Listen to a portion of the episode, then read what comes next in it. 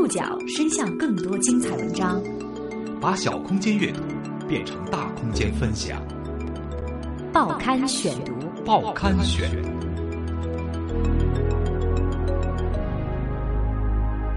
把小空间阅读变成大空间分享，欢迎各位收听今天的报刊选读，我是宋宇。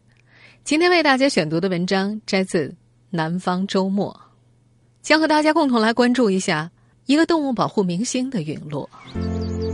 这是一个动物保护明星的故事。我们解救了一只侮辱欲望的斑海豹，非常可爱。我们给它命名为小胖。他叫田继光，他为保护一种珍贵、聪明而又胆小的海兽做出了巨大贡献，也因此成名。然而，就在这一过程中，他卷入了敲诈勒索和职务侵占两个罪名，锒铛入狱。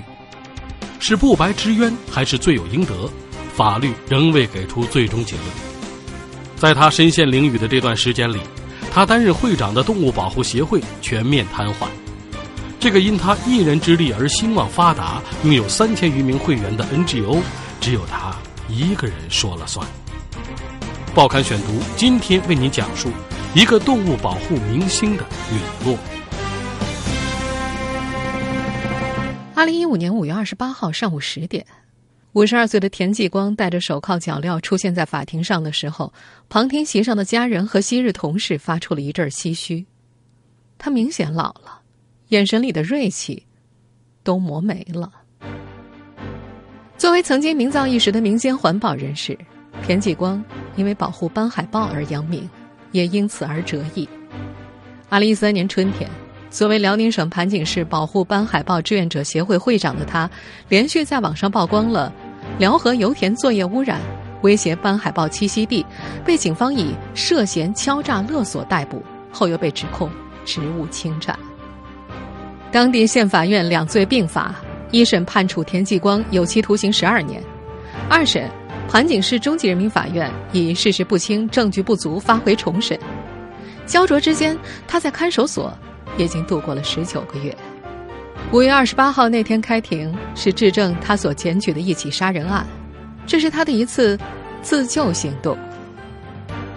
这位动物保护明星入狱的十九个月内，发生了太多的事情。他被捕后一个月，母亲就去世，消息至今瞒着他。另一个事实可能更加令他心痛，他一手创立的保护斑海豹志愿者协会。已经完全陷入了瘫痪。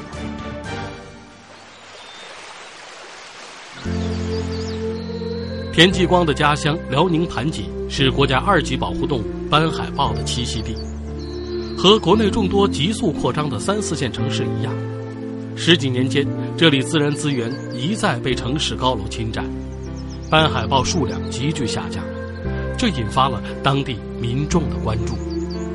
报刊选读继续播出一个动物保护明星的陨落。辽宁省盘锦市地处辽东湾北端，辽河从这里入海。我们现在听到的这个录音片段出自央视一档叫做《美丽中国湿地行》的节目。根据国际湿地公约的定义，这种与内河流域相连的淡水海水混合地段。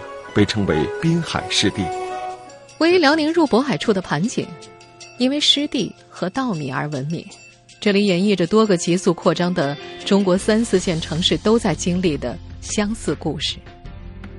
城市版图一再扩大，自然资源遭到蚕食，曾经空阔的天际线被高楼改变了。因为咸淡水交汇的关系，这座城市是国家二级保护动物斑海豹的重要栖息地。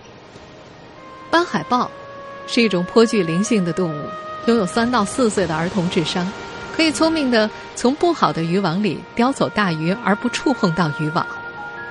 有一位渔民回忆，上世纪九十年代他们出渔能够碰到大批的小黑脑袋直撞船帮，在那个年代，辽宁盘锦的海边还少有人烟呢。海洋动物研究者通过在斑海豹的身上安装卫星定位仪，还原了它们的洄游路线，证实了它们是唯一在中国海域之内繁殖的鳍足类动物。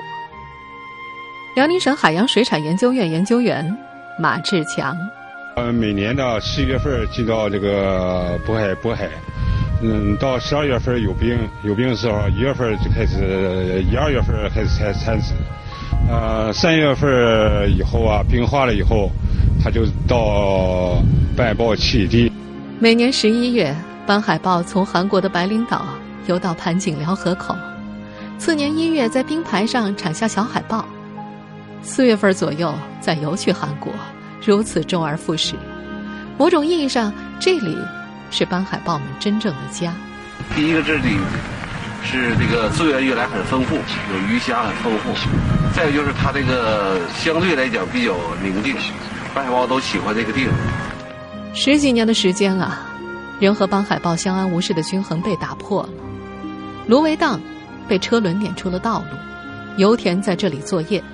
路上的油采完了，钻井竖到了海里。后来，旅游景区的牌子也竖了起来，海产养殖场也增多了。同时，渔民的收获却减少了。他们经常发现，捕鱼的笼子沾满了油污，已经因为污染而死亡的鱼群。斑海豹是一种敏感胆小的动物，仅仅是人类活动的噪声就会使它们无声的用脚投票。本世纪以来。他们上岸的栖息地从以前的小道子六道沟一路逼退到了大约四公里之外的三道沟，这里已经是辽宁入海口的最前沿了，退无可退。更不用说人类的滥捕滥杀，已经使它们的数量由上世纪三十年代的七千多只下降到现在的两千只左右。也是从本世纪以来，一些盘锦市民开始关心起斑海豹。在他们的眼中，这种和当地有着特殊关联的动物是对自然和人类的双重救赎。田继光就是其中之一。我是从小就生长在辽河边，每一个沟、每个岔都去过，大约有二百七十多种鸟类在这里生活：丹顶鹤、黑嘴鸥，海里的有斑海豹、有江豚。哎，在我心目中是一个很美丽的湿地。我们现在听到的这段录音出自央视二零一一年一则公益广告，说话的这个人就是田继光。家人讲述，田继光大概是在二零零七年的时候介入斑海豹的保护，那个时候他经营着一家名为“新思维”的广告公司。他出身自渔业家庭，父亲曾经担任盘山县水产局局长，弟弟田继辉在盘山县海洋与渔业局做副局长，正好分管。保护斑海豹的渔政所，于是他就介绍田继光为斑海豹做些广告宣传。田继辉说自己的哥哥脑子活，当时就说是不是可以成立一个民间的斑海豹保护团体。二零零七年十月的一天，保护斑海豹志愿者协会成立了。那时，田继光很注重和政府的关系，邀请了原盘锦市副市长和海洋与渔业局局长。作为名誉会长，接受海洋与渔业局的业务指导。田继光很快就吸纳了三千多名会员，他经常组织会员到街头宣传保护斑海豹，做公益活动。现在的斑海豹就在白令海峡了，然后它每年的冬天还回游到我们中国的盘锦。最壮观的一次，他曾经招来了辽宁省内外两千多名志愿者，在红海滩上捡拾垃圾，如此大的场面惊动了警察。那段时间，每年冬天，田继光都会带着志愿者在观测站住下，观测和拍摄斑海豹。盘锦市在六道沟建立了一个斑海豹管护站，救助被渔民打鱼时误捕的斑海豹。我们主主要的责任范围啊，就是斑海豹是一个救护、保护和救助。呃，救助呢，它有那搁浅的海海豹啊，那个渔民告诉我们，告诉我们以后，我们第一时间赶到，赶到去那个地点把那海豹救回来。保护呢是防止有那个渔民呢到这块来捕鱼，因为这是斑海豹的核心区。说话的这位是站长李兵。李兵记得那时候田继光在保护区的路边树立了一个宣传保护斑海豹的大广告牌子，喷上了自己的手机号码。于是后来渔民发现斑海豹都直接给田继光打电话，而不是找管护站。李兵也承认他们对宣传这块不在行。主要宣传都是田继光的协会在做。从少人问津到成为城市名片，从政府到民间，都认可田继光对斑海豹的宣传做出了贡献。二零一零年，田继光当选国家海洋局评选的中国十大海洋人物，达到了个人名声的顶峰。随着影响力的增加，田继光很快意识到，只靠宣传救不了斑海豹。他开始介入了一系列公众环保事件。报刊选读继续播出一个动物保护明星的陨落。在一篇文章当中，田继光这样写道：“由于海洋污染、油田的勘探开发、港口建设、滩涂水产养殖的发展，加上人类的滥捕滥杀，致使斑海豹的数量由曾经的近万只下降到如今的不足两千只。斑海豹是先于人类到达辽河湾的。”我们在获取能源、追求交通便利、发展自己的同时，必须给这里的原有主人留出足够的生存空间。田继光开始逐渐介入一系列的公众环保事件，其中最引人关注的一起，莫过于2011年，他联合国内众多的 NGO，迫使盘锦一条已经完成规划的公路改道。盘锦是辽宁沿海五点一线计划建设的重要一点，滨海公路。正是这条海岸线的重要一段。田继光偶然发现，这条高等级的沿海道路要穿越斑海豹的核心栖息地，他拍案而起，一边上书政府，一边在网上呼吁救救斑海豹。接下来，北京、成都、福建的众多 NGO 和人士参与，以“辽宁 SOS” 的口号声援田继光，引起了蝴蝶效应。比如福建的志愿者发动中国青年动物保护联盟的两百多个社团的成员，不断向盘锦和辽宁方面寄送明信片，表达反对建设公路、保护斑海豹栖息地的主张。这起环保事件被称为“百团大战”，被当成一个不同 NGO 间协作的典型案例。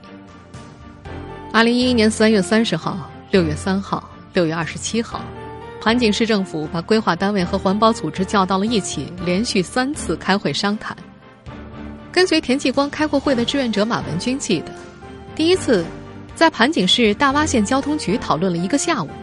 田继光明确提出，道路要上移，避开斑海豹的保护区。马文军说，田继光就是个愤青，他语言比较犀利。经过一番拉锯战，改了三次方案，政府最终决定道路绕过了斑海豹栖息地。上移。盘锦市政府一位要求匿名的官员介绍，滨海路原设计四十点七公里，包括一段穿越斑海豹栖息地的大桥。规划改变之后，桥位上移了十八公里绕行，路线增长了三十七公里，造价也就随之增加了一点七亿元，工期也延误了三年。在保护斑海豹这一议题上，田继光成了英雄。二零一一年。他被国家海洋局和人民网评为二零一零年度中国十大海洋人物。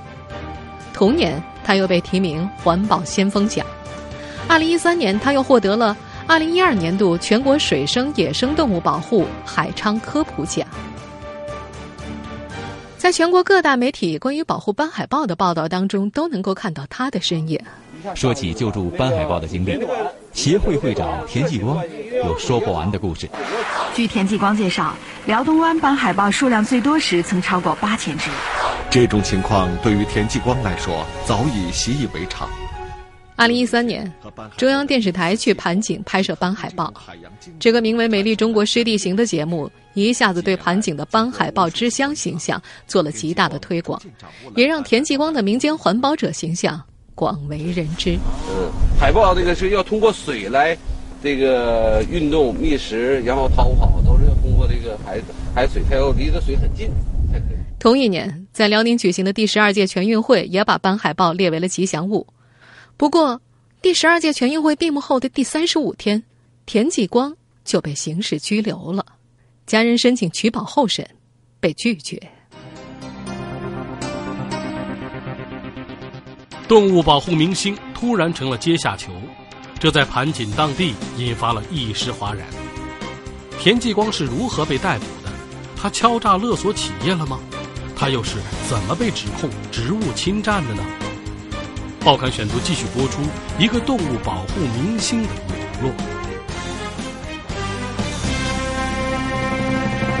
田继光被捕是在二零一三年十月十六号。事发前的当年四月，他在微博上曝光了辽河油田的钻井，距离斑海豹上岸地点直线距离只有千米，影响斑海豹产崽。人民日报由此发表了报道。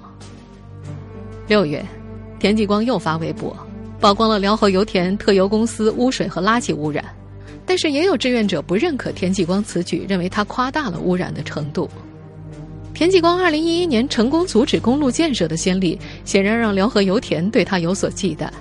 在当年四月第一次曝光之后，双方约在一间酒店会谈，居中协调的是翟鹏飞，他是当时协助分管副市长工作的政府调研员，也是斑海豹协会的名誉会长。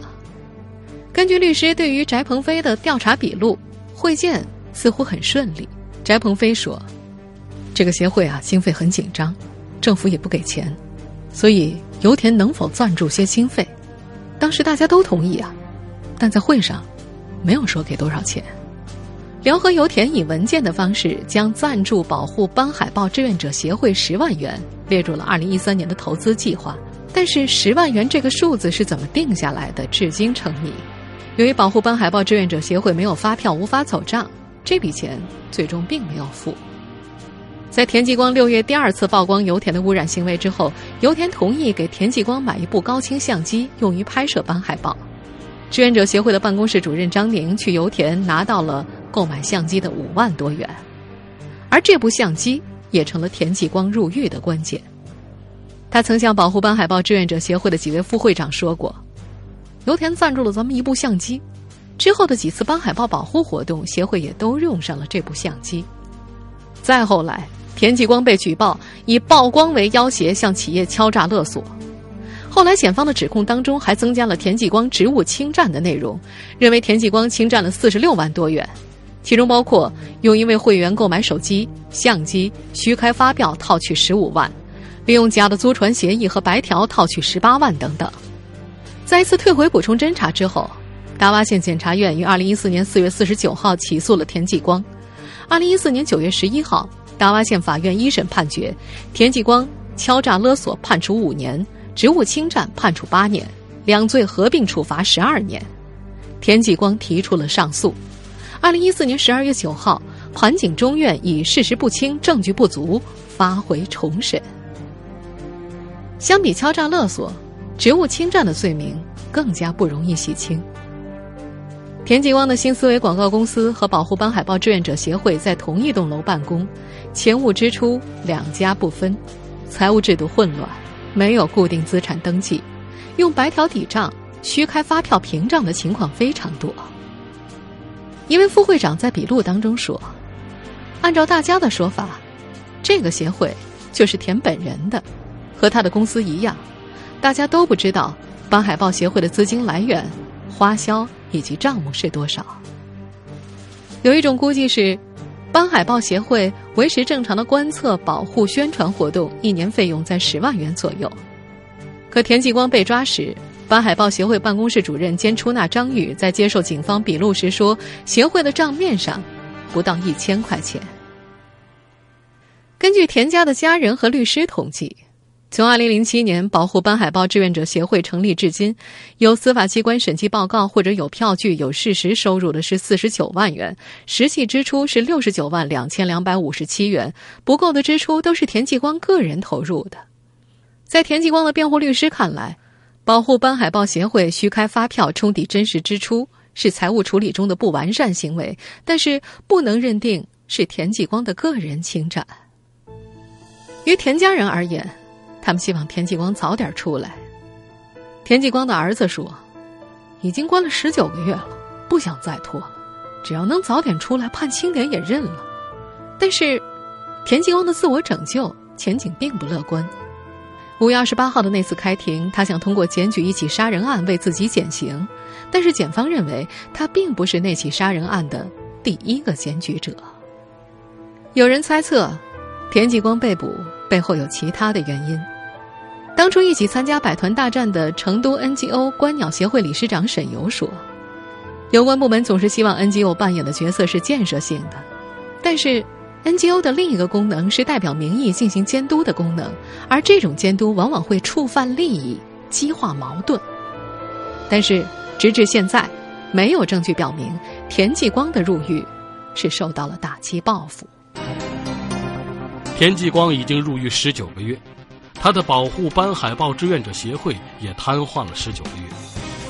这个打上了深刻个人印记的 NGO 组织，在风险博弈中陷入顷刻间全面坍塌的局面。报刊选读继续播出一个动物保护明星的陨落。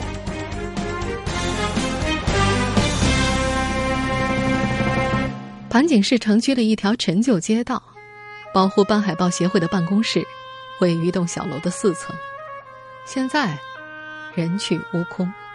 角落里，协会 logo 和画册布满了灰尘。因为这个协会的官网没有续费，服务器已经关掉了。志愿者 QQ 群里，网名“放马大泽”中的田继光的头像已经持续变灰了十九个月。